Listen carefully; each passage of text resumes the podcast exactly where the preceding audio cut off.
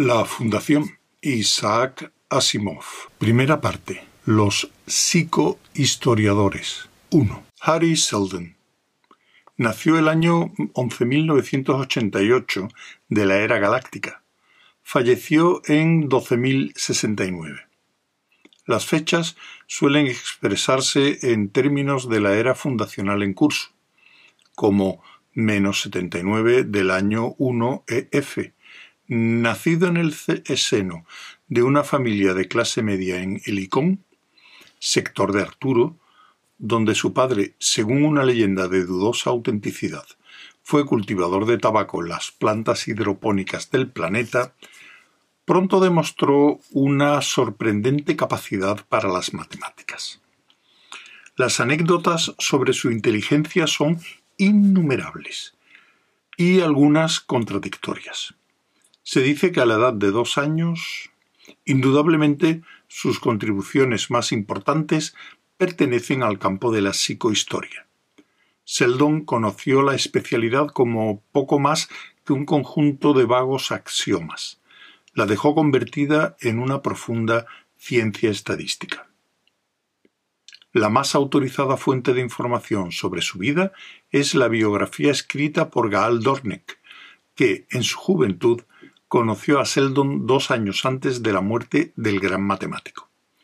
El relato del encuentro Enciclopedia Galáctica. Todas las citas de la Enciclopedia Galáctica reproducidas aquí proceden de la edición centésimo decimosexta, publicada en 1020 DF por la Enciclopedia Galáctica Publishing Company. Términos. Con permiso de los editores. Se llamaba Gaal Dornick y no era más que un campesino que nunca había visto Trantor. Es decir, no realmente. Lo había visto muchas veces en el hipervídeo y ocasionalmente en enormes noticieros tridimensionales que informaban sobre una coronación imperial o la apertura de un consejo galáctico. A pesar de haber vivido siempre en el mundo de Sinax, que giraba alrededor de una estrella al borde del cúmulo azul, no estaba desconectado de la civilización. En aquel tiempo, ningún lugar de la galaxia lo estaba. Por aquel entonces, había cerca de 25 millones de planetas habitados en la galaxia, y absolutamente todos eran leales al imperio, con sede en Trantor. Fueron los últimos 50 años en que pudo decirse tal cosa. Para Gall, Aquel viaje era el punto culminante de su juventud y de su vida estudiantil.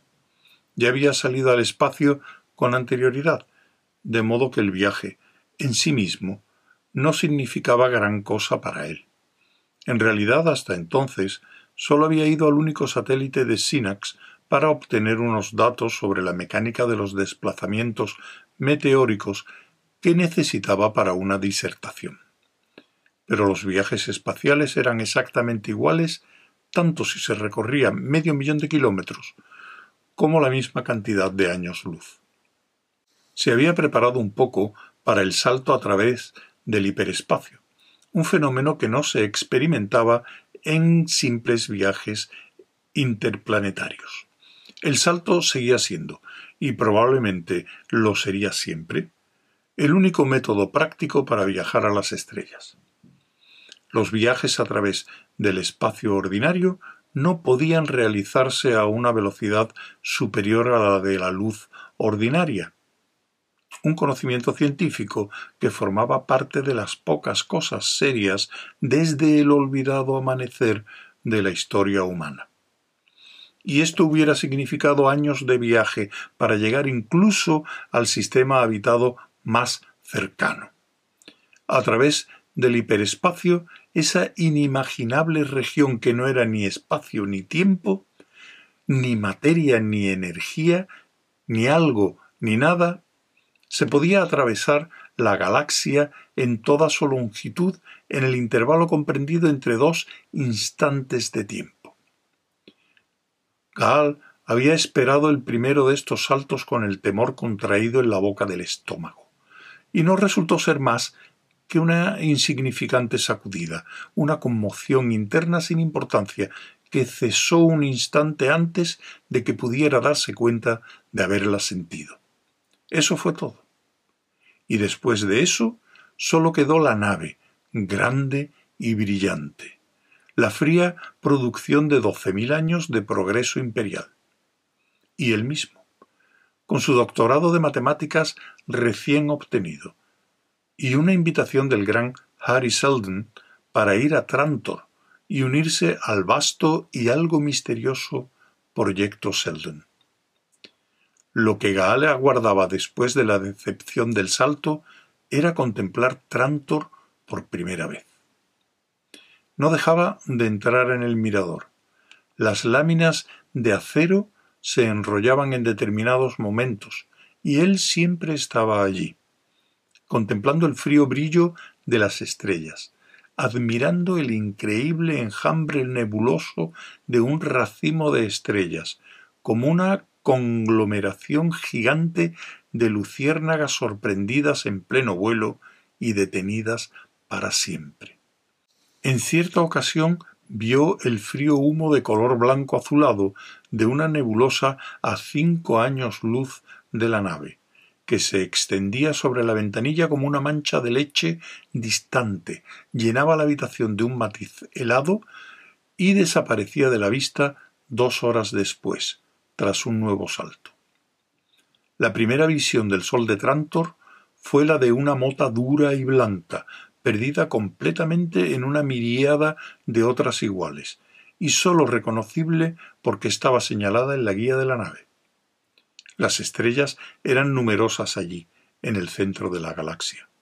Pero a cada salto su brillo se incrementaba, haciendo que el resto se apagara, se enrareciera y empalideciera.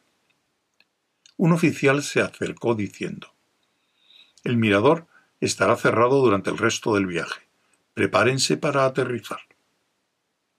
Gal le siguió y agarró la manga del uniforme blanco con el distintivo de la nave espacial y el sol del imperio. Preguntó. ¿No podrían dejarme? Me gustaría ver Trantor. El oficial sonrió, y Gal se sonrojó ligeramente.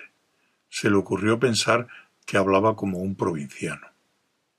El oficial dijo Aterrizaremos en Trantor mañana por la mañana. Me refería a que quiero verlo desde el espacio. Oh, sí, muchacho. Si esto fuera una nave de recreo no habría inconveniente, pero estamos bajando en picado, de cara al sol. Seguramente no te gustaría quedarte ciego, quemado y afectado por la radiación, todo al mismo tiempo, ¿verdad? Gaal se alejó de él. El oficial siguió hablando. De todos modos, Trantor no sería más una mancha gris, muchacho. ¿Por qué no haces un viaje espacial turístico cuando llegues a Trantor? Son baratos. Gal miró hacia atrás. Muchísimas gracias. Era infantil sentirse decepcionado, pero el infantilismo afecta casi con la misma facilidad a un hombre que a un niño, y Gaal tenía un nudo en la garganta. Nunca había visto Trantor extendido ante él en toda su magnitud, tan grande como la vida, y no había querido tener que aguardar aún más.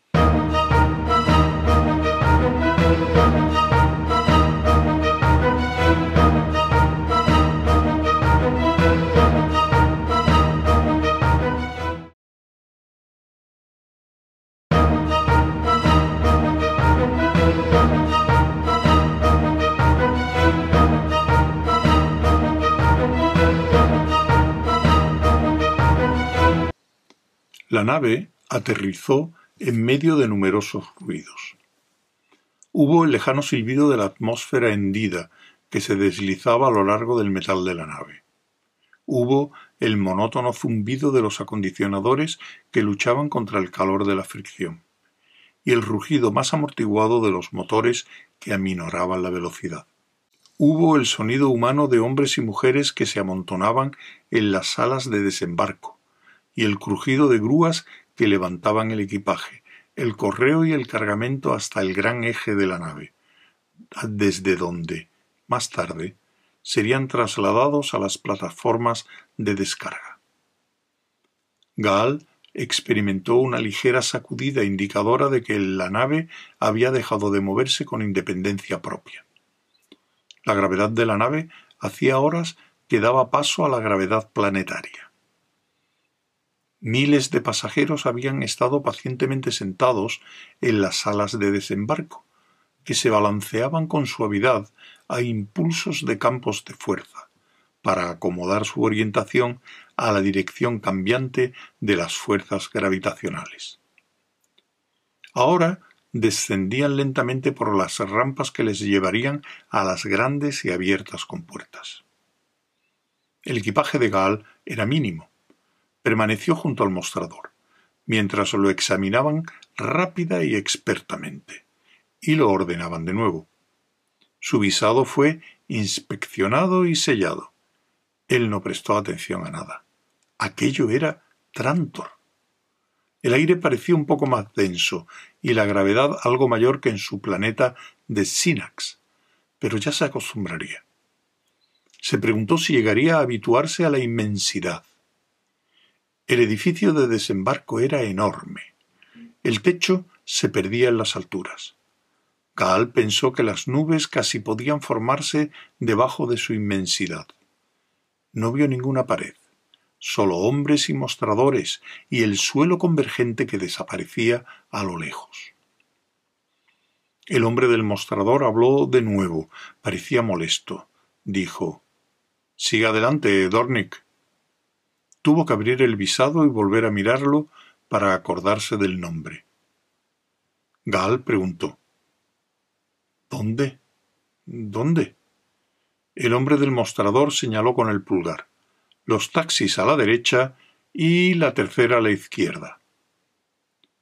Gaal avanzó y vio los brillantes rizos de aire suspendidos en la nada que decían taxis a todas direcciones. Una figura surgió del anonimato y se detuvo frente al mostrador cuando Gaal se iba.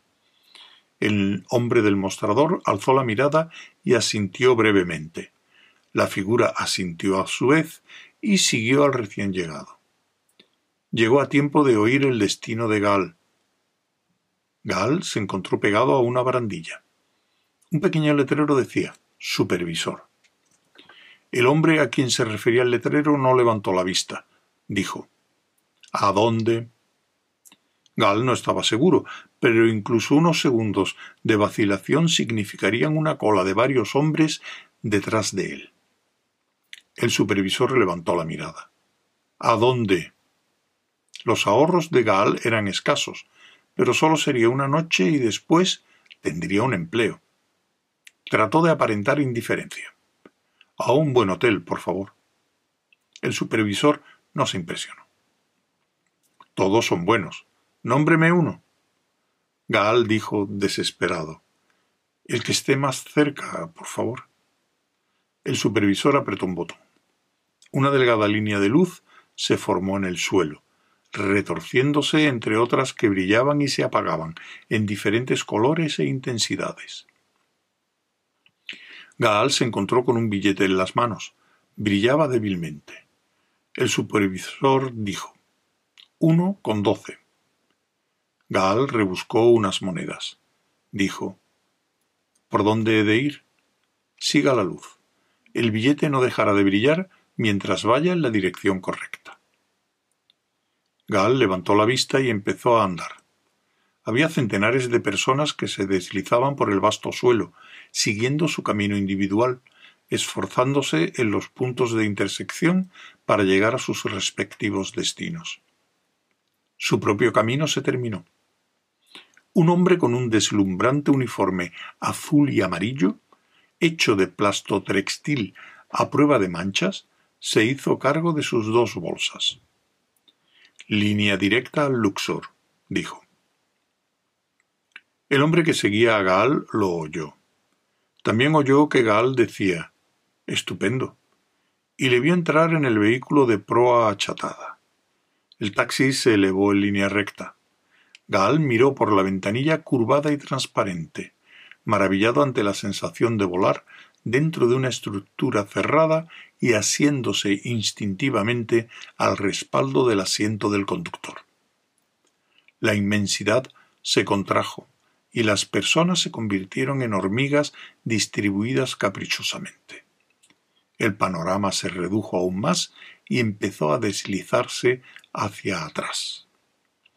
Enfrente había una pared. Empezaba a gran altura y se alzaba hasta perderse de vista.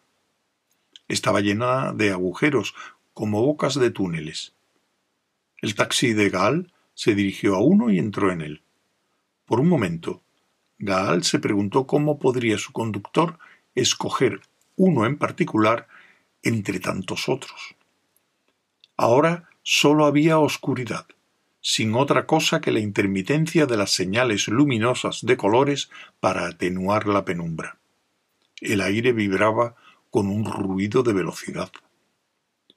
Entonces Gaal fue lanzado hacia adelante por la disminución de la velocidad, y el taxi salió del túnel y descendió una vez más a nivel del suelo.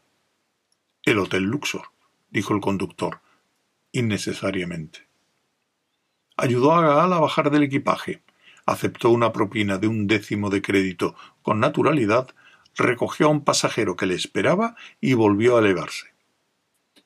Hasta entonces, desde el momento de desembarcar, no había divisado el cielo.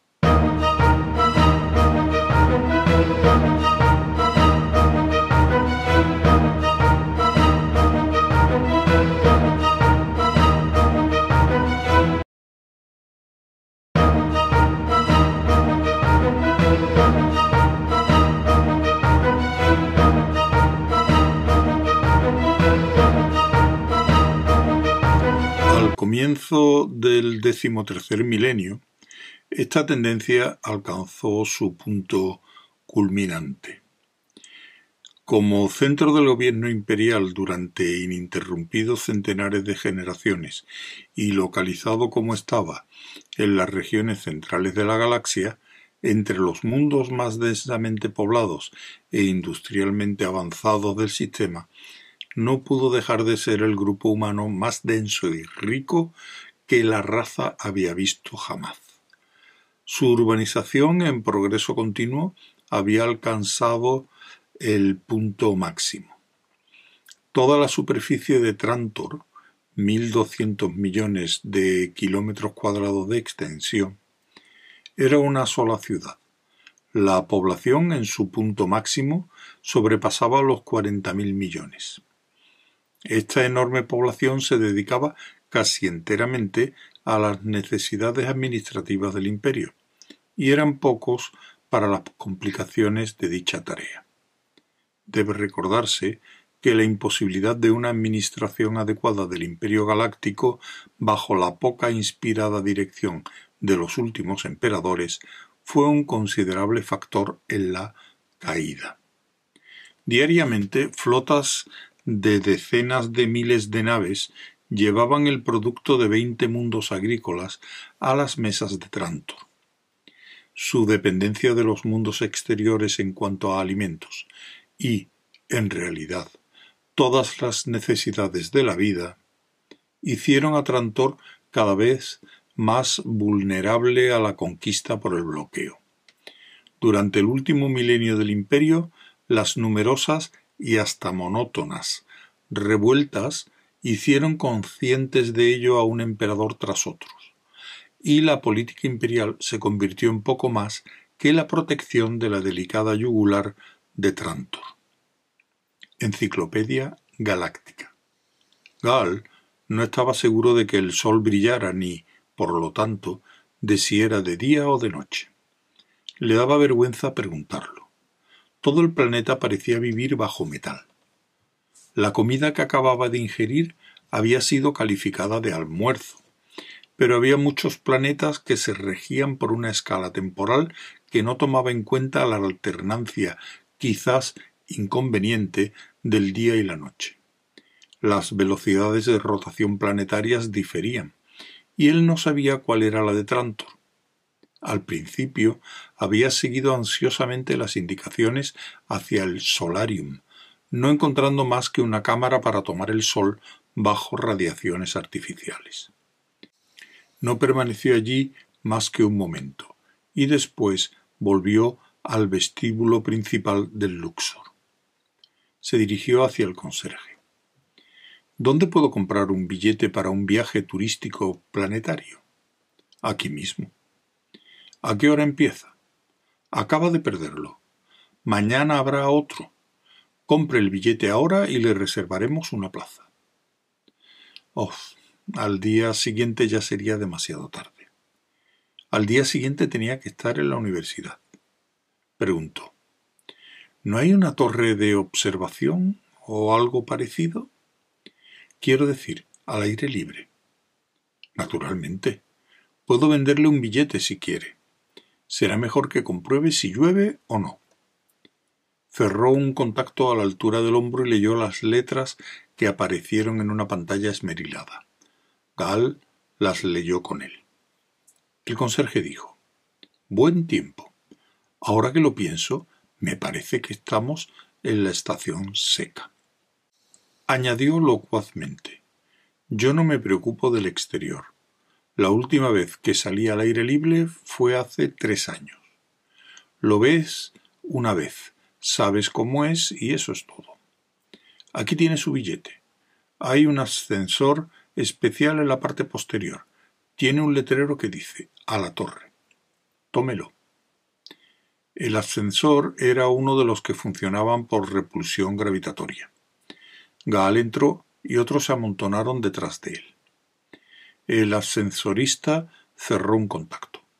Por un momento, Gal se sintió suspendido en el espacio cuando la gravedad llegó a cero, y después recobró algo de su peso a medida que el ascensor aceleraba hacia arriba. Siguió un repentino descenso de la velocidad y sus pies se alzaron del suelo. Dejó escapar un grito contra su voluntad. El ascensorista le dijo Ponga los pies debajo de la barandilla. ¿No ve el letrero? Los otros lo habían hecho así. Le miraban sonriendo, mientras él trataba frenética y vanamente de descender por la pared.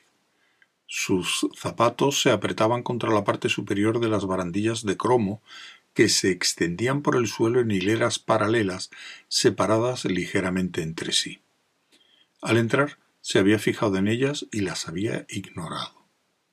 Entonces alguien alzó una mano y, y le estiró hacia abajo. Logró articular las gracias al tiempo que el ascensor se detenía. Salió a una terraza abierta bañada por un brillo blanco que le hirió la vista. El hombre que le había ayudado en el ascensor estaba inmediatamente detrás de él. Dijo con amabilidad hay muchos asientos. Gal cerró la boca, la tenía abierta, y dijo Así parece. Se dirigió automáticamente hacia ellos y entonces se detuvo. Dijo Si no le importa me quedaré un momento junto a la barandilla. Quiero. quiero mirar un poco. El hombre le hizo una seña de asentimiento con afabilidad, y Gal se apoyó sobre la barandilla, que le llegaba a la altura del hombro, y se sumió en el panorama. No pudo ver el suelo. Estaba perdido en las complejidades cada vez mayores de las estructuras hechas por el hombre. No pudo ver otro horizonte más que el del metal contra el cielo, que se extendía en la lejanía con un color gris casi uniforme, y comprendió que así era en toda la superficie del planeta. Apenas se podía ver ningún movimiento. Unas cuantas naves de placer se recortaban contra el cielo. Aparte del activo tráfico de los miles de millones de hombres que se movían bajo la piel metálica del mundo. No se podía ver ningún espacio verde, nada de verde, nada de tierra, ninguna otra vida más que la humana. En alguna parte de aquel mundo pensó vagamente, estaría el palacio del emperador, enclavado en medio de ciento cincuenta kilómetros de tierra natural, llena de árboles verdes y adornada de flores. Era un pequeño islote en un océano de acero, pero no se veía desde donde él estaba. Debía de hallarse a quince mil kilómetros de distancia. No lo sabía. No podía esperar demasiado a hacer aquel viaje turístico. Suspiró haciendo ruido, y se dio realmente cuenta de que al fin estaba en Trantor, en el planeta que era el centro de toda la galaxia y el núcleo de la raza humana. No vio ninguna de sus debilidades, no vio aterrizar ninguna nave de comida, no estaba enterado de la yugular que conectaba con delicadeza a los cuarenta mil millones de Trantor con el resto de la galaxia. Sólo era consciente de la extrema proeza del hombre, la conquista completa y casi desdeñosamente final de un mundo. Se retiró de la barandilla con los ojos llenos de asombro. Su amigo del ascensor le indicaba un asiento junto al suyo, y Gaal lo ocupó. El hombre sonrió. Me llamo Jerril. ¿Es la primera vez que visita Trantor? Sí, señor Jerril. Eso me había parecido. Jerril es mi nombre de pila, Trantor le gustará si tiene un temperamento poético. Sin embargo, los trantorianos nunca suben aquí. No les gusta, les pone nerviosos. Nerviosos. Por cierto, yo me llamo Gal. ¿Por qué los pone nerviosos? Es formidable. Es cuestión de opiniones, Gal. Si has nacido en un cubículo y crecido en un pasillo y trabajado en una celda y pasado tus vacaciones en una habitación solar llena de gente, es lógico que la salida al aire libre y el panorama del cielo por encima de tu cabeza te ponga nervioso. Obligan a los niños a subir aquí una vez al año, desde que cumplen los cinco. No sé si les hace algún bien. En realidad no disfrutan mucho de ello, y las primeras veces gritan como histéricos. Tendrían que empezar en cuanto aprenden a andar y venir aquí una vez por semana. Prosiguió. Claro que en realidad no importa. ¿Y si nunca en su vida salen al exterior? Son felices ahí abajo y administran el imperio. ¿A qué altura crees que estamos? ¿A mil quinientos metros? Se preguntó si habría sido un ingenuo. Debió serlo, porque Jerry se echó a reír. Dijo, No, solo a ciento cincuenta. ¿Qué? Pero el ascensor tardó unos... lo sé, lo sé. Pero ha empleado la mayor parte del tiempo en llegar al nivel del suelo. Tarantor está excavado a más de dos mil metros de profundidad. Es como un iceberg. Nueve décimas partes están ocultas. Incluso se extiende por terreno suboceánico al borde de la playa. De hecho, estamos tan abajo que podemos hacer uso de la diferencia de temperatura entre el nivel del suelo y un par de kilómetros más abajo para abastecernos de toda la energía que necesitamos. ¿Lo sabía? No. Pensaba que utilizaban generadores atómicos. Lo hacíamos, pero esto es más barato. Me lo imagino. ¿Qué le parece? Por un momento, la afabilidad del hombre se transformó en astucia. Parecía casi ladino. Gaal titubeó. Formidable, repitió. ¿Está aquí de vacaciones? ¿De viaje?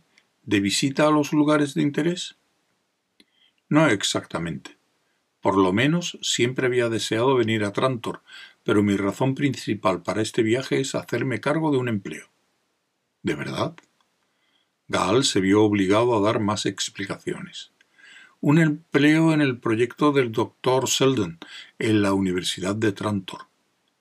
¿Cuervo Seldon? No, no. Yo me refiero a Harry Seldon, el psicohistoriador Seldon. No conozco a ningún cuervo Seldon. Harry es el que yo quiero decir. Le llaman cuervo. Es una especie de jerga, ¿sabe? no deja de predecir el desastre. ¿De verdad? Gaal estaba literalmente asombrado. Seguramente usted debe saberlo. Jerry no sonreía. Ha venido para trabajar con él, ¿no? Bueno, sí, soy matemático. ¿Por qué predice el desastre? ¿Qué clase de desastre? ¿Y a usted? ¿Qué le parece? No tengo ni la menor idea. He leído los documentos publicados por el doctor Seldon y su grupo. Versan sobre teoría matemática. Los que publican sí. Cal se sintió molesto. Dijo. Bien, vuelvo a mi cuarto. He estado encantado de conocerle. Jerry alzó la mano indiferentemente en señal de despedida. Gal encontró a un hombre aguardándole en su habitación.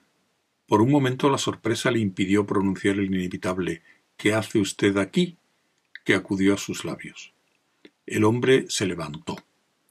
Era viejo y casi calvo y cojeaba ligeramente, pero tenía los ojos penetrantes y azules.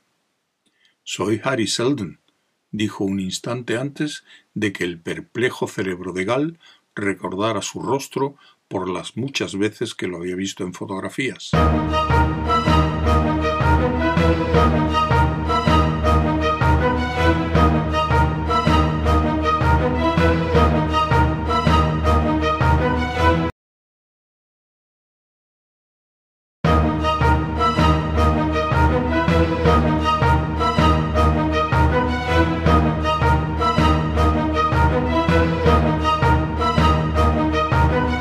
Psicohistoria. Gaal Dornick, utilizando conceptos no matemáticos, ha definido la psicohistoria como la rama de las matemáticas que trata sobre las reacciones de conglomeraciones humanas ante determinados estímulos sociales y económicos. Implícita en todas estas definiciones está la suposición de que el número de humanos es suficientemente grande para un tratamiento estadístico válido. El tamaño necesario de tal número puede ser determinado por el primer teorema de Seldon, que otra suposición necesaria es que el conjunto humano debe desconocer el análisis psicohistórico a fin de que su reacción sea verdaderamente casual. La base de toda psicohistoria válida reside en el desarrollo de las funciones Seldon, que exponen propiedades congruentes a las de tales fuerzas sociales y económicas como Enciclopedia Galáctica. Buenas tardes, señor, dijo Gal. Yo. yo. Usted no creía que fuéramos a vernos antes de mañana, ¿verdad? Normalmente así hubiera tenido que ser. La cuestión es que, si vamos a utilizar sus servicios, hemos de actuar con rapidez. Cada vez es más difícil obtener ayuda. No le comprendo, señor. Ha estado hablando con un hombre en la torre de observación, ¿verdad? Sí. Su nombre de pila es Jerry. No sé nada más de él. Su nombre no significa nada. Es agente de la Comisión de Seguridad Pública. Le ha seguido desde el puerto espacial. ¿Pero por qué? No comprendo nada. ¿Le ha dicho el hombre de la torre algo sobre mí? Gaal vaciló. Se refirió a usted como a Cuervo Selden. ¿Le ha dicho por qué? Ha dicho que predice el desastre. Así es. ¿Qué le parece Trantor? Al parecer todo el mundo quería conocer su opinión sobre Trantor. Gaal fue incapaz de responder con otra palabra. Glorioso. Lo dice sin pensar. ¿Qué hay de la psicohistoria? No se me ha ocurrido aplicarla al problema. Al poco tiempo de trabajar conmigo, jovencito, aprenderá a aplicar la psicohistoria a todos los problemas como algo rutinario. Observe. Seldon extrajo su calculadora de la bolsa del cinturón. La gente decía que la guardaba debajo de la almohada para usarla en momentos de debilidad. Su superficie gris y brillante estaba ligeramente desgastada por el uso. Los ágiles dedos de Seldon, ahora manchados por la edad, juguetearon a lo largo del duro plástico que la bordeaba. Unas cifras rojas surgieron del gris. Dijo Esto representa el estado del imperio en el momento actual. Aguardó. Finalmente Gall dijo Supongo que esto no es una representación completa. No, no es completa, dijo Seldon. Me alegro de ver que no acepta mi palabra ciegamente.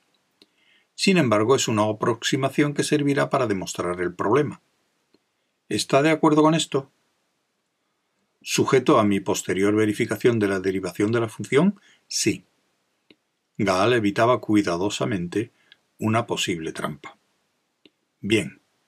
Añada a esto la conocida probabilidad del asesinato imperial, revuelta virreinal, la reaparición contemporánea de periodos de depresión económica, la disminución de las explotaciones planetarias, el... siguió hablando. A cada punto mencionado aparecían nuevas cifras y se unían a las funciones básicas que aumentaban y cambiaban. Gaal no le interrumpió más que una vez. No comprendo la validez de esta transformación de conjunto. Selden la repitió más lentamente. Gaal dijo Pero esto se hace por medio de una socio-operación prohibida. Bien, es usted rápido, pero no lo bastante. No está prohibida en esta conexión. Déjeme hacerlo por expansiones. El procedimiento fue mucho más largo, y una vez terminado, Gaal dijo humildemente Sí, ahora lo comprendo. Al fin, Selden se detuvo. Esto es Trantor dentro de cinco siglos. ¿Cómo lo interpreta usted? ¿Eh? Ladeó la cabeza y aguardó. Gaal dijo con incredulidad. Una destrucción total. Pero. pero esto es imposible. Trantor nunca ha sido. Seldon se hallaba dominado por la intensa excitación de un hombre que sólo ha envejecido de cuerpo. Vamos, vamos. Ha visto cómo hemos obtenido el resultado. Tradúzcalo a palabras. Olvide el simbolismo por un momento. Gaal dijo. A medida que Trantor se especializa más, es más vulnerable, menos capaz de defenderse a sí mismo. Además, a medida que se convierte cada vez más en el centro administrativo del imperio, su precio aumenta. A medida que la sucesión imperial se hace más incierta y los feudos pertenecientes a grandes familias más agresivos, la responsabilidad social desaparece es suficiente. ¿Y qué hay de la probabilidad numérica de una destrucción total dentro de cinco siglos? No lo sé. Seguramente podrás realizar una diferenciación de campo. Gall se sintió presionado. No le fue ofrecida la calculadora. Se hallaba a unos centímetros de sus ojos. Calculó furiosamente y la frente se le perló de sudor cerca de un 85%. No está mal, indicó Seldon, echando hacia afuera el labio inferior, pero no es exacto. La cifra actual es del 92,5%. Así que le llaman cuervo Seldon. Nunca había leído tal cosa en los periódicos, dijo Gall. Claro que no. Es algo impublicable. Supone que el imperio pondría su debilidad de esta manera? Esto no es más que una demostración muy sencilla de la psicohistoria. Lo que ocurre es que nuestros resultados se han filtrado entre la aristocracia. Mala cosa. No necesariamente. Todo está previsto. Pero, ¿es esta la razón de que me investiguen? Sí, están investigando a todo lo que concierne a mi proyecto. ¿Se encuentra usted en peligro, señor? Oh, sí. Existe la probabilidad de un 1,7% de que me ejecuten, aunque esto no detendría el proyecto. También hemos previsto esta eventualidad. Bueno, no importa. Supongo que mañana se reunirá conmigo en la universidad, ¿no es así? En efecto, repuso Gal.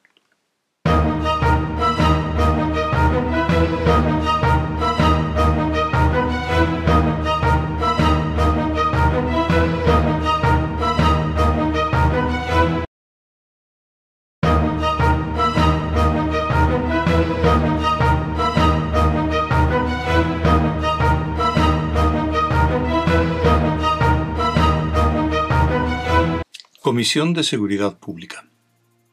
La camarilla aristocrática subió al poder después del asesinato de Cleón I, último de los Entum. En general, formaron un núcleo de orden durante los siglos de inestabilidad e incertidumbre del imperio. Habitualmente, bajo el control de las grandes familias de los Chen y los Dibart, degeneró eventualmente en un instrumento ciego para mantener el status quo no fueron completamente apartados del poder en el Estado hasta la coronación del último emperador totalitario, Cleón II. El primer presidente de la Comisión, en cierto modo, el principio de la decadencia de la Comisión puede situarse en el proceso de Harry Seldon, dos años antes del comienzo de la era fundacional. Este proceso está descrito en la biografía de Harry Seldon escrita por Hal Dornick. Enciclopedia Galáctica. Hal no acudió a su cita. A la mañana siguiente, un zumbido amortiguado le despertó.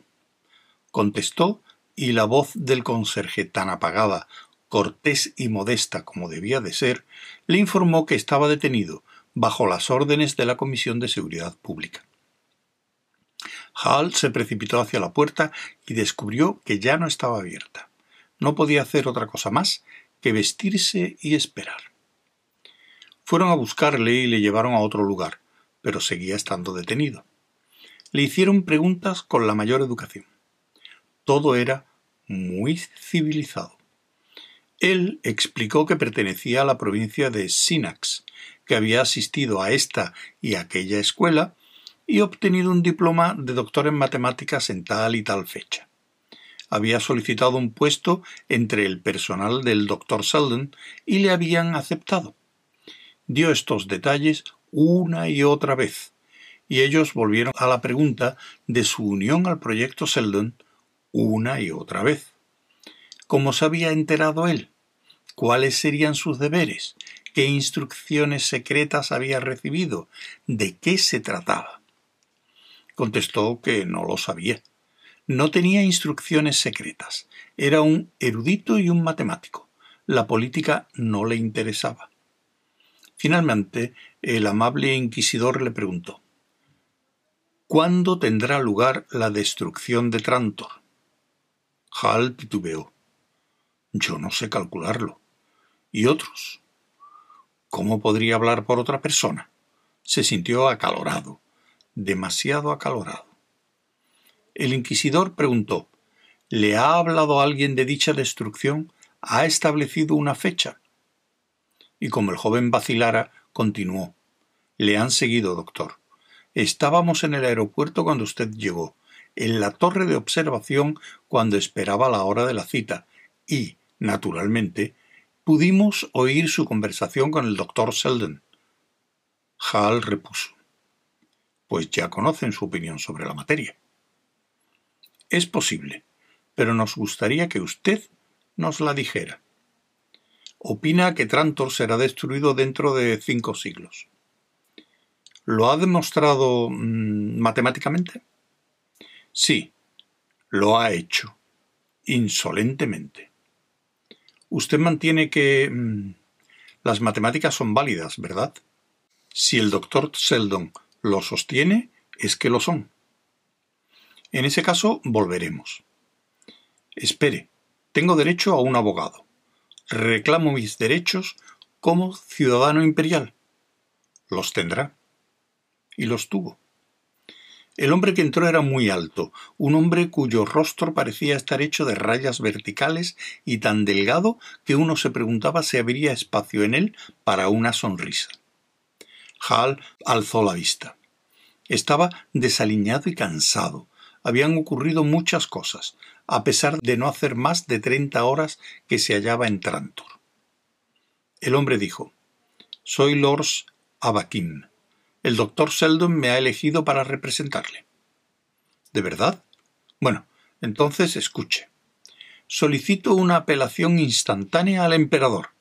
Me retienen sin ninguna causa. Soy inocente de todo. De todo extendió las manos con las palmas hacia abajo.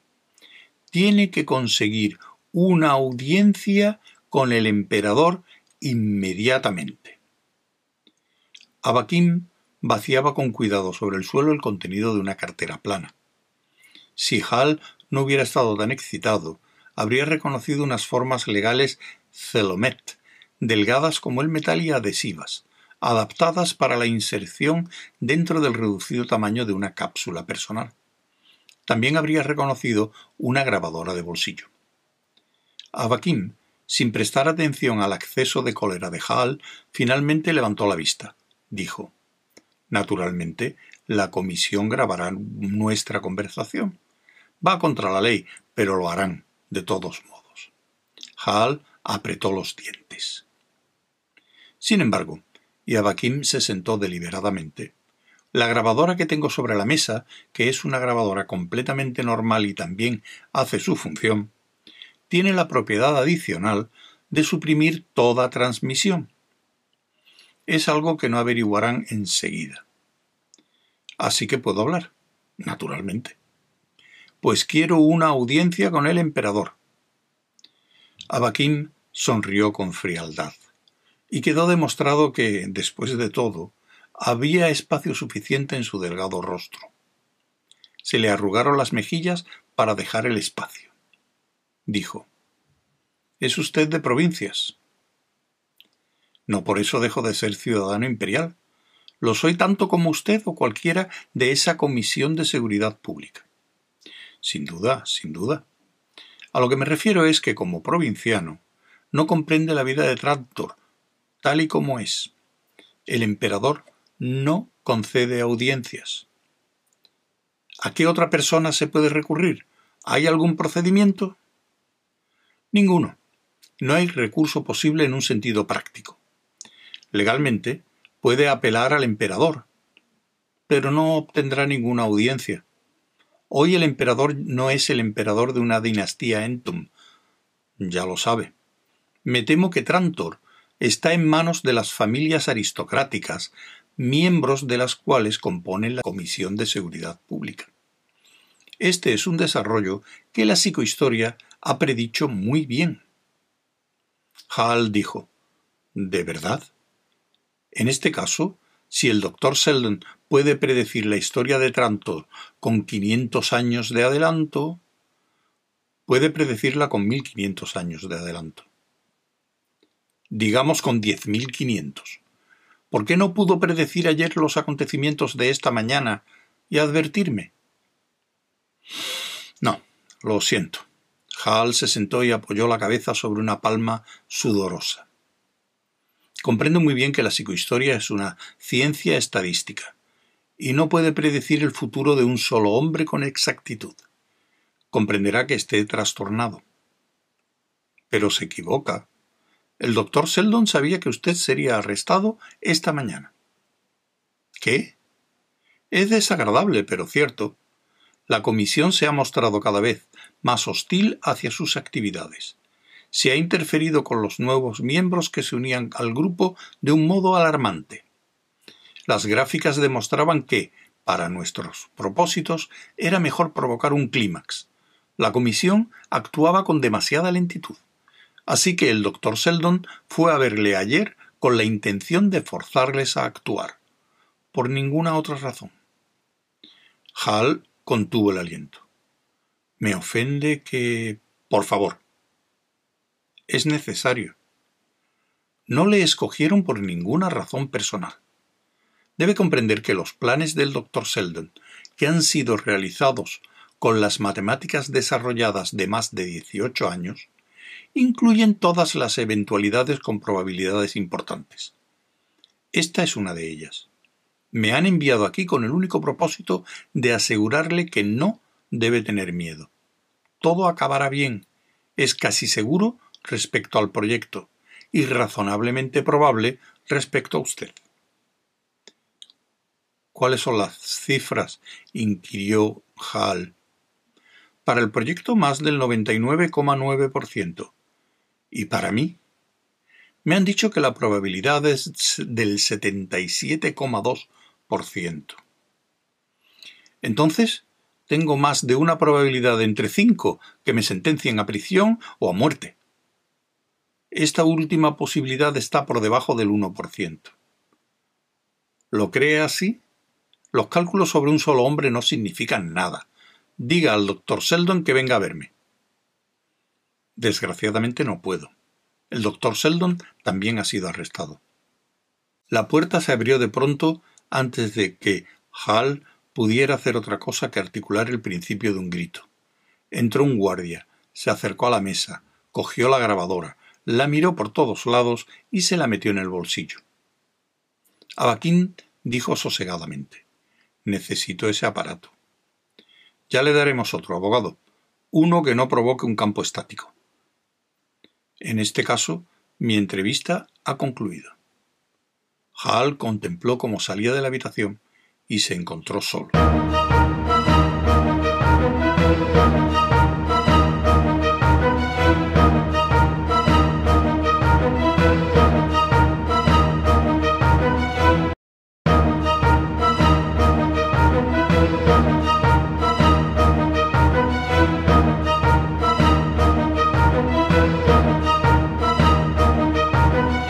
Proceso, Hall suponía que aquello lo era, aunque legalmente tenía pocas similitudes con las elaboradas técnicas sobre las que Gall había leído, no duró mucho.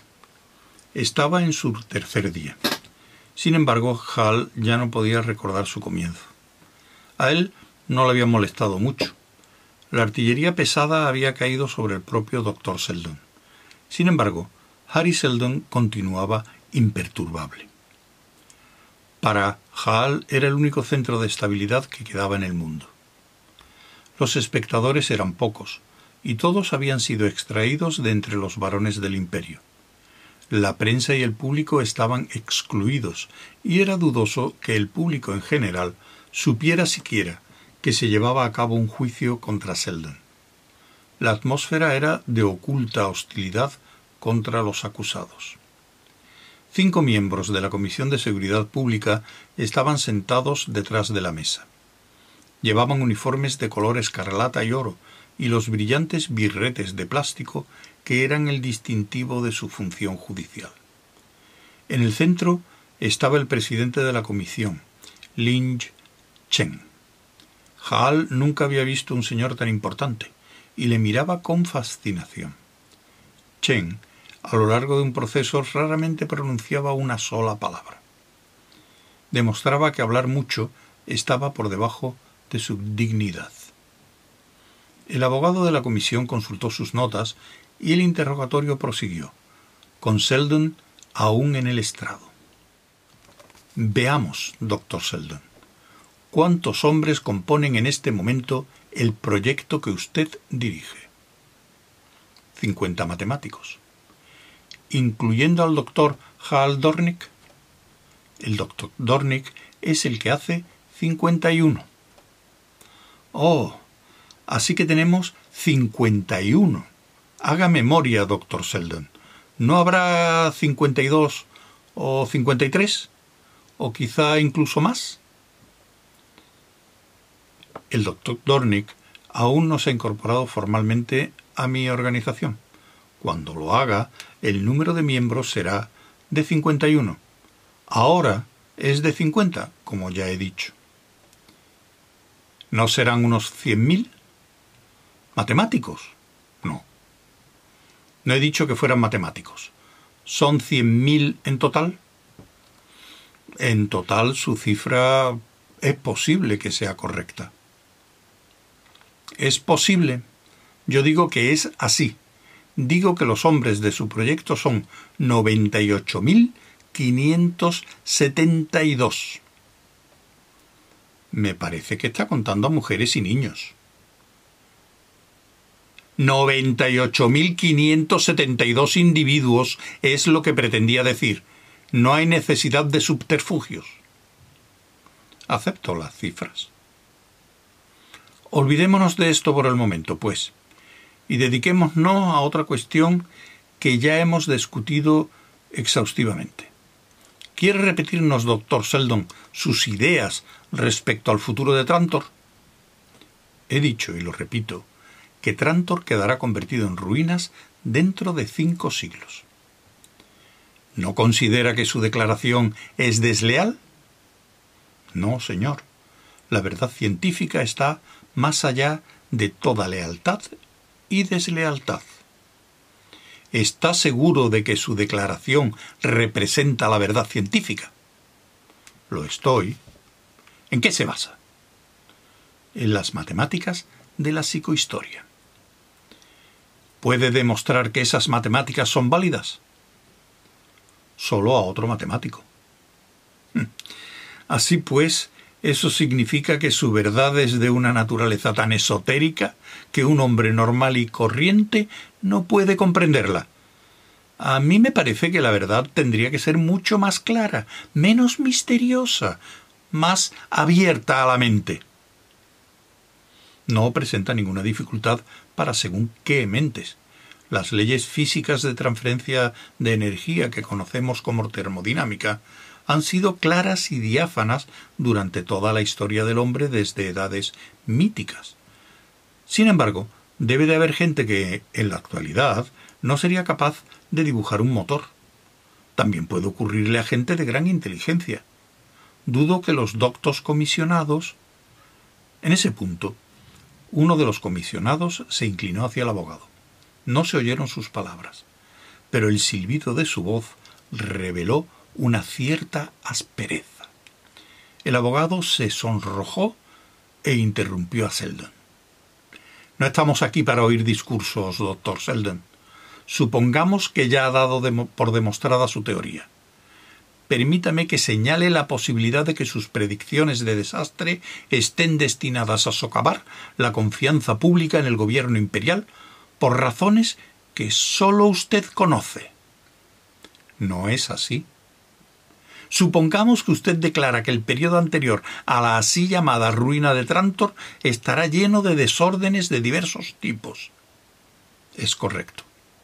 Y que mediante esa mera predicción usted espera provocarlos y tener un ejército de cien mil hombres disponible. En primer lugar, está usted equivocado. Y si no lo estuviera, una investigación le demostraría que en mi equipo no hay más de diez mil hombres en edad militar, y ninguno de ellos tiene experiencia en armas. Actúa como agente de otro. No estoy a sueldo de nadie, señor abogado. ¿Es usted completamente desinteresado? ¿Está sirviendo a la ciencia? Sí. Veamos cómo. ¿Puede cambiarse el futuro, doctor Sheldon? Evidentemente. Esta sala puede explotar dentro de pocas horas o no. Si lo hiciera, el futuro cambiaría indudablemente en ciertos aspectos ínfimos. Estos son evasivas, doctor Sheldon. ¿Puede cambiarse toda la historia de la raza humana? Sí. ¿Fácilmente? No, con gran dificultad. ¿Por qué? La tendencia psicohistórica de un planeta lleno de gente implica una gran inercia. Para cambiarla, debe encontrarse con algo que posea una inercia similar. O ha de intervenir muchísima gente, o si el número de personas es relativamente pequeño, se necesita un tiempo enorme para cambiarlo. ¿Lo comprende? Creo que sí. Trantor no necesita sucumbir si un gran número de personas deciden actuar de modo que no ocurra así. Eso es. ¿Unas cien mil personas? No, señor. Eso es muy poco. ¿Está seguro? Considere que Trantor tiene una población de más de cuarenta mil millones.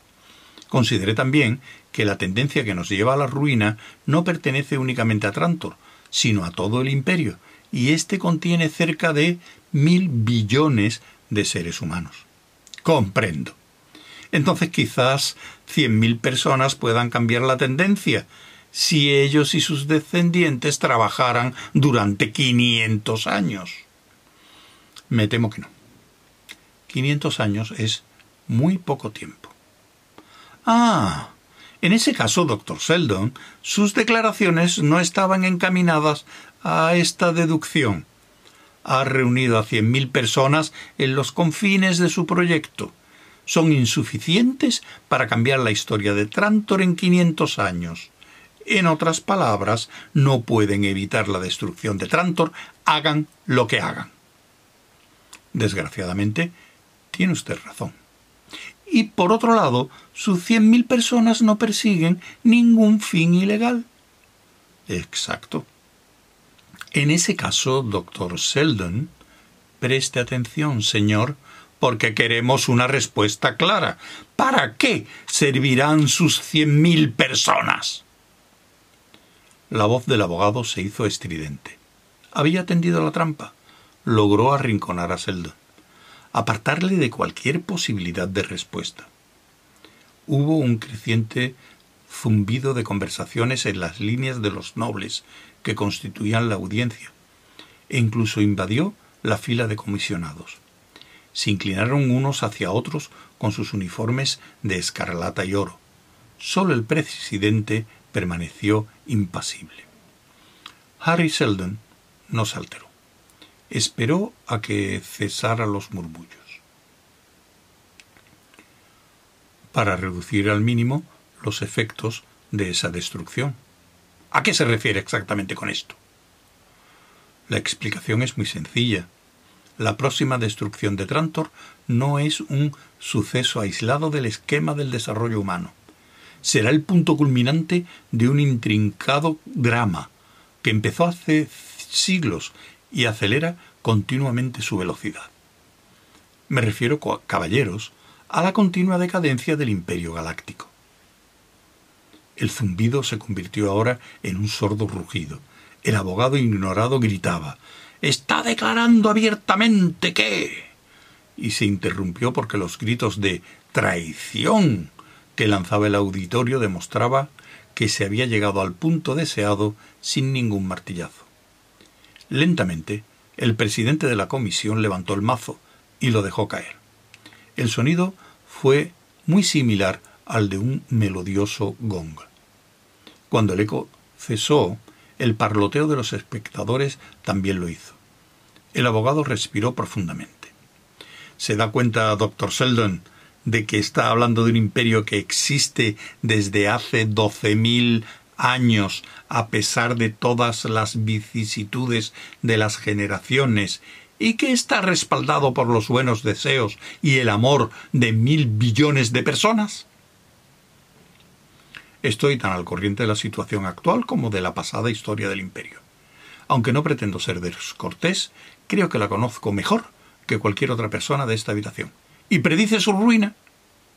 Es una predicción hecha por las matemáticas no ningún juicio moral. Personalmente, lamento la perspectiva. Aunque se admitiera que el imperio no es conveniente, cosa que yo no hago, el estado de anarquía que seguirá a su caída sería aún peor. Es ese estado de anarquía lo que mi proyecto quiere combatir. Sin embargo, la caída del imperio caballeros es algo monumental y no puede combatirse fácilmente. Está dictada por una burocracia en aumento, una recesión de la iniciativa, una congelación de castas, un estancamiento de la curiosidad y muchos factores más. Como ya he dicho, hace siglos que se prepara algo demasiado grandioso para detenerlo. ¿No es algo evidente para todo el mundo que el imperio es tan fuerte como siempre?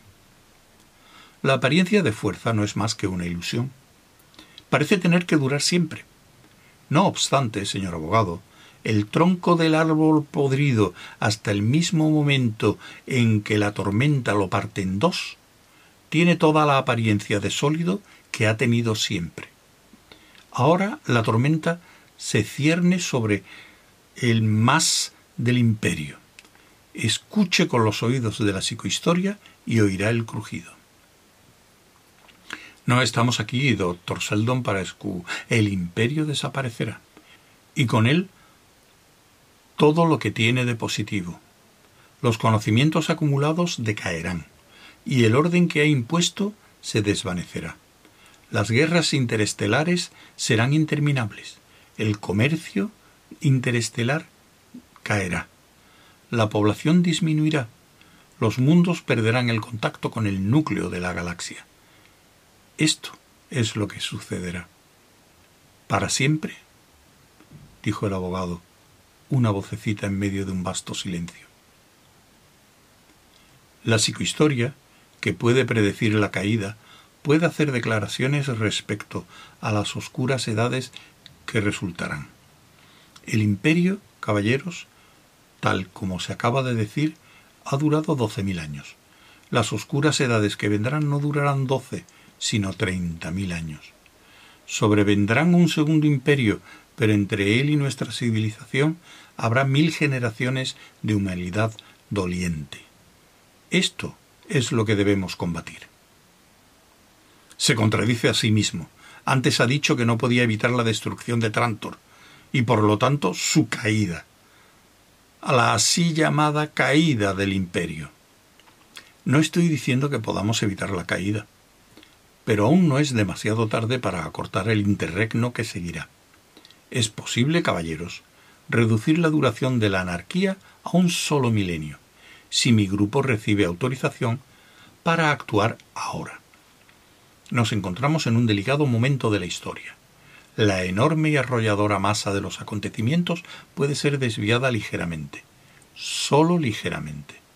Puede no ser mucho, pero puede ser lo suficiente para evitar 29.000 años de miseria de la historia humana. ¿Cómo se propone hacerlo? Salvando los conocimientos de la raza. La suma del saber humano está por encima de cualquier hombre, de cualquier número de hombres. Con la destrucción de nuestra estructura social, la ciencia se romperá en millones de trozos. Los individuos no conocerán más que facetas sumamente diminutas de lo que hay que saber. Serán inútiles e ineficaces por sí mismos. La ciencia, al no tener sentido, no se transmitirá. Estará perdida a través de las generaciones. Pero, si ahora preparamos un sumario gigantesco de todos los conocimientos, nunca se perderán. Las generaciones futuras se basarán en ellos y no tendrán que volver a descubrirlo por sí mismas. Un milenio hará el trabajo de treinta mil años. Todo esto, todo mi proyecto, mis treinta mil hombres con sus esposas e hijos, se dedican a la preparación de una enciclopedia galáctica. No la terminarán durante su vida. Yo ni siquiera viviré para ver cómo la empiezan pero cuando Trantor caiga, estará concluida y habrá ejemplares en todas las bibliotecas importantes de la galaxia. El presidente alzó el mazo y lo dejó caer. Harry Seldon abandonó el estrado y ocupó silenciosamente su lugar al lado de Hal. Sonrió y dijo ¿Le ha gustado el espectáculo? Usted lo ha estropeado. ¿Pero qué ocurrirá ahora? aplazarán el juicio y tratarán de llegar a un acuerdo particular conmigo. ¿Cómo lo sabe? Seldon repuso. Si he de serle sincero, no lo sé. Depende del presidente.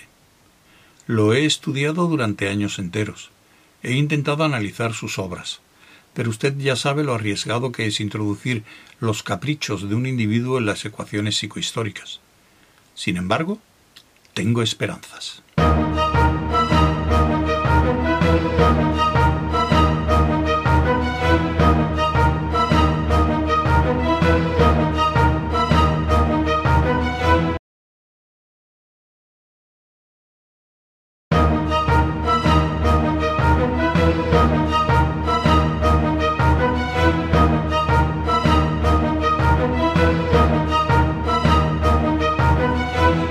Abakim se aproximó, hizo una inclinación de cabeza a Hal y cuchicheó algo al oído de Seldon. Sonó el grito de aplazamiento y los guardias los separaron. Hal fue conducido fuera de la sala. Las audiencias del día siguiente fueron completamente distintas. Harry Seldon y Hal Dornick estuvieron solos con la comisión. Estaban sentados juntos ante una mesa con escasa separación entre los cinco jueces y los dos acusados. Incluso les ofrecieron cigarrillos de una caja de plástico iridiscente que recordaba a un caudal de agua corriente. No era más que una ilusión óptica, y los dedos notaban una superficie dura y seca. Seldon aceptó uno. Hall rehusó. Seldon dijo Mi abogado no está presente. Un comisionado replicó: Esto ya no es un juicio, doctor Seldon. Estamos aquí para hablar de la seguridad del Estado. Lynch Chen dijo, Yo hablaré. Y los demás comisionados se retreparon en sus asientos, dispuestos a escuchar. Se formó el silencio alrededor de Chen en espera de sus palabras. Hal contuvo el aliento. Chen, enjuto y duro, menos viejo de lo que aparentaba, era el verdadero emperador de toda la galaxia. El niño que ostentaba el título solo era, solo era un símbolo fabricado por Chen, y no el primero. Chen dijo, Doctor Sheldon, usted altera la paz del reino del emperador. Ninguno de los mil billones de seres que ahora viven entre todas las estrellas de la galaxia vivirán dentro de un siglo. ¿Por qué, pues, vamos a preocuparnos por sucesos que ocurrirán dentro de cinco siglos? Yo no viviré más de medio decenio, dijo Selden. Y sin embargo, es algo que me preocupa tremendamente. Llámelo idealismo. Llámelo una identificación de mí mismo con esa generalización mística a la que nos referimos por el término de hombre. No deseo tomarme la molestia de entender el misticismo. ¿Puede decirme por qué no puedo desembarazarme de usted y de un incómodo e innecesario futuro a cinco siglos vista que yo nunca veré ejecutándole esta noche? Hace una semana, dijo ligeramente Selden, podría haberlo hecho y quizás habría tenido una probabilidad entre diez de continuar usted mismo con vida hasta el final del año. Ahora la probabilidad entre diez no llega a una entre diez mil. Se oyeron respiraciones sonoras y movimientos intranquilos entre la concurrencia. Jaal sintió que sus cortos cabellos le pinchaban la nuca. Los párpados de Chen bajaron un poco. ¿Cómo es eso? inquirió. La caída de Trantor, dijo Seldon, no puede ser detenida por ningún esfuerzo concebible. No obstante, puede precipitarse fácilmente. El relato de mi juicio interrumpido se extenderá por toda la galaxia.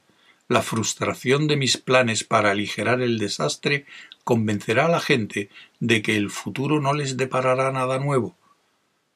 Ya ahora recuerdan la vida de sus abuelos con envidia. Verán que las revoluciones políticas y los estancamientos comerciales aumentarán. La galaxia será regida por la idea de que lo único que tendrá importancia será lo que un hombre pueda conseguir por sí mismo y en aquel mismo momento. Los hombres ambiciosos no esperarán y los poco escrupulosos no se quedarán atrás. Por medio de sus acciones precipitarán la decadencia de los mundos. Hágame ejecutar, y Trantor no caerá dentro de cinco siglos, sino dentro de cincuenta años. Y usted usted mismo, dentro de un solo año. Chen dijo Estas son palabras para asustar a los niños, pero su muerte no es lo único que nos proporcionaría una satisfacción. Alzó la delgada mano que descansaba en unos documentos, de modo que solo dos dedos tocaban ligeramente la hoja superior. Dígame, urgió. ¿Se dedicaría única y exclusivamente a preparar esa enciclopedia de la que nos ha hablado? Así es. ¿Y tiene que hacerlo en Trantor? Trantor, señor, posee la Biblioteca Imperial, así como las eruditas fuentes de la Universidad de Trantor.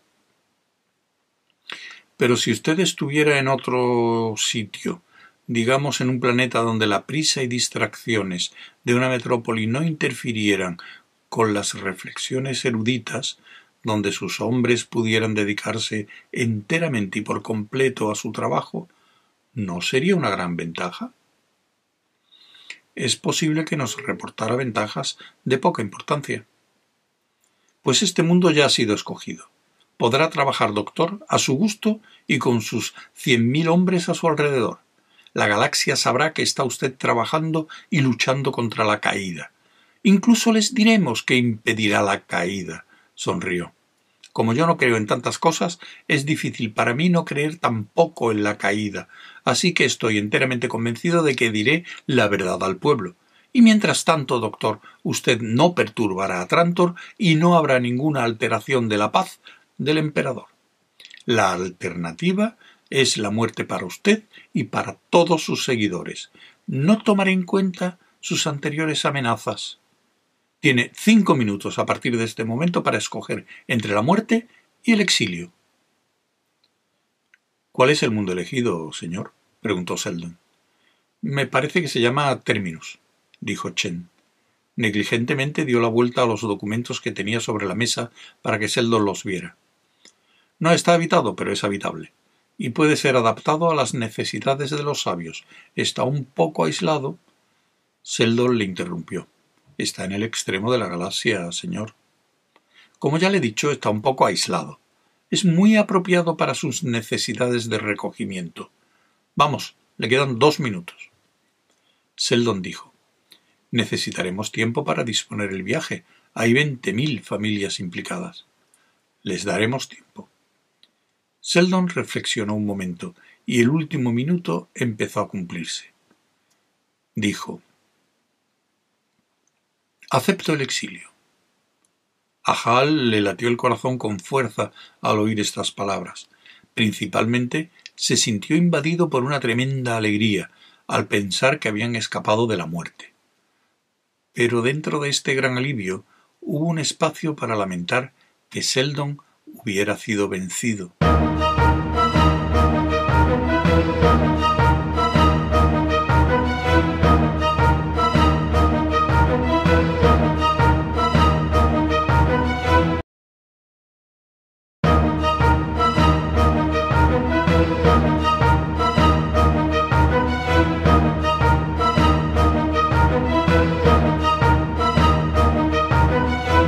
Durante largo rato guardaron silencio en el taxi que les conducía, a través de cientos de kilómetros de túneles como gusanos, hacia la universidad. Y después Hal se removió inquieto en su asiento. Dijo ¿Era verdad lo que él ha dicho al comisionado? ¿Su ejecución habría precipitado realmente la caída? Seldon contestó Nunca miento sobre descubrimientos psicohistóricos. En este caso tampoco me hubiera servido de nada. Chen sabía que estaba diciendo la verdad.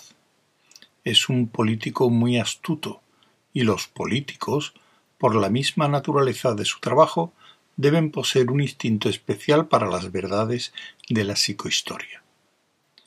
Así pues, necesitaba que usted aceptara el exilio, dijo Hall pero Seldon no contestó.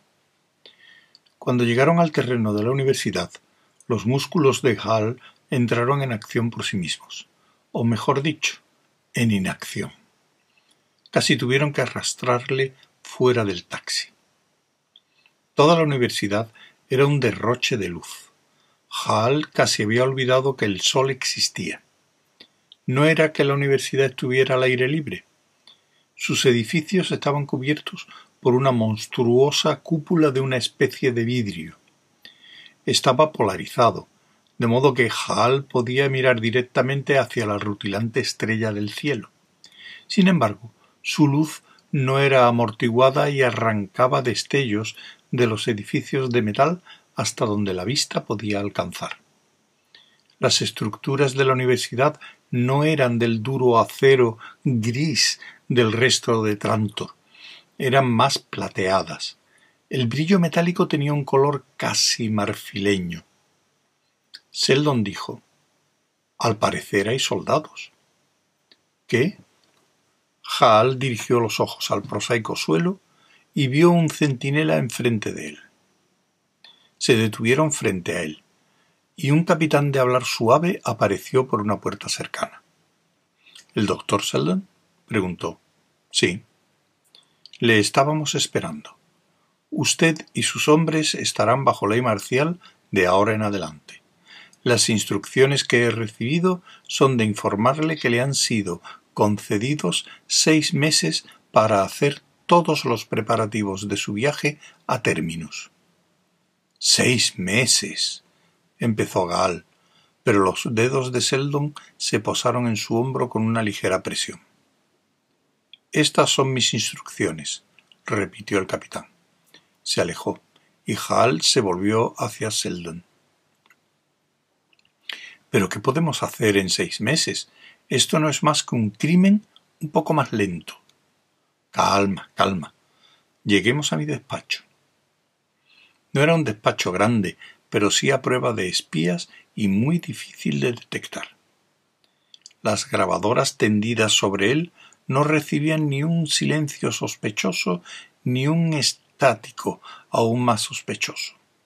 Recibían una conversación construida al azar con una gran variedad de frases inocuas en diversos tonos y voces.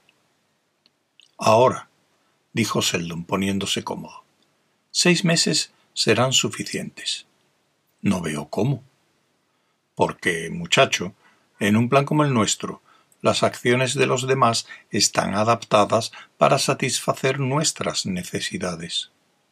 Aún no le he dicho que la composición temperamental de Chen ha estado sujeta a un escrutinio mayor que la de cualquier otro hombre de la historia. No dejamos que el juicio se celebrara hasta que el momento y las circunstancias fueran idóneos para lograr una sentencia de nuestro gusto. Pero, ¿han podido arreglárselas para... para que nos exilien a términos? ¿Por qué no? Puso un dedo en cierto lugar de su mesa de despacho y una pequeña sección de la pared que había a su espalda se deslizó hacia un lado. Sólo sus dedos podían hacerlo, puesto que sólo sus huellas digitales podían activar el lector que había debajo. Dentro encontrará varios microfilmes, dijo Seldon. Saque el marcado con la letra T. Hal así lo hizo y aguardó a que Seldon lo colocara en el proyector y alargara al joven un par de oculares. Hal se los ajustó y contempló el desarrollo de la película. Pero, entonces, comenzó a decir. ¿Qué es lo que le asombra? preguntó Seldon. ¿Han estado preparándose para la marcha desde hace dos años? Dos años y medio.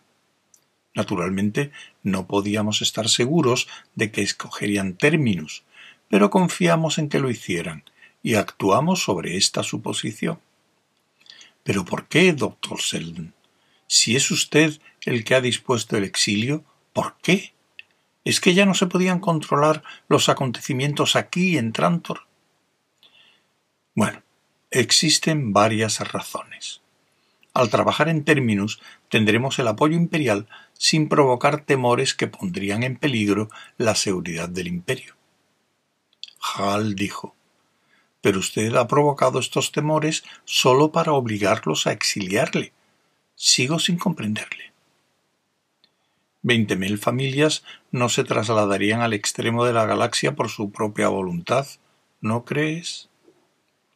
Pero, ¿por qué deben de ir a la fuerza? Hal hizo una pausa. ¿Puedo saberlo? Seldon dijo. Todavía no. Por el momento ya es suficiente que sepa que se establecerá un refugio científico en términos, y otro será establecido al otro extremo de la galaxia, por ejemplo, y sonrió, al extremo de las estrellas. Y en cuanto al resto, yo moriré pronto, y usted verá más que yo. No, no, no. Ahórreme su sorpresa y buenos deseos. Mis médicos me han dicho que no viviré más de uno o dos años. Pero entonces ya habré realizado todo lo que me había propuesto en la vida, ¿Y puede uno morir en mejores circunstancias? Y después de su muerte, señor. Bueno, tendré sucesores, quizás incluso usted mismo. Y estos sucesores podrán aplicar el último toque del plan e instigar la revuelta de Anacreonte en el momento oportuno, y de la mejor manera. A partir de entonces, los acontecimientos se desarrollarán por sí solos. No le entiendo. Ya me entenderá. El arrugado rostro de Seldon reflejó una gran paz y cansancio, casi al mismo tiempo. La mayoría se irá a términos, pero algunos se quedarán. Será fácil de arreglar. Pero yo... y concluyó en un susurro, de modo que Hal apenas pudo oírle. Estoy acabado.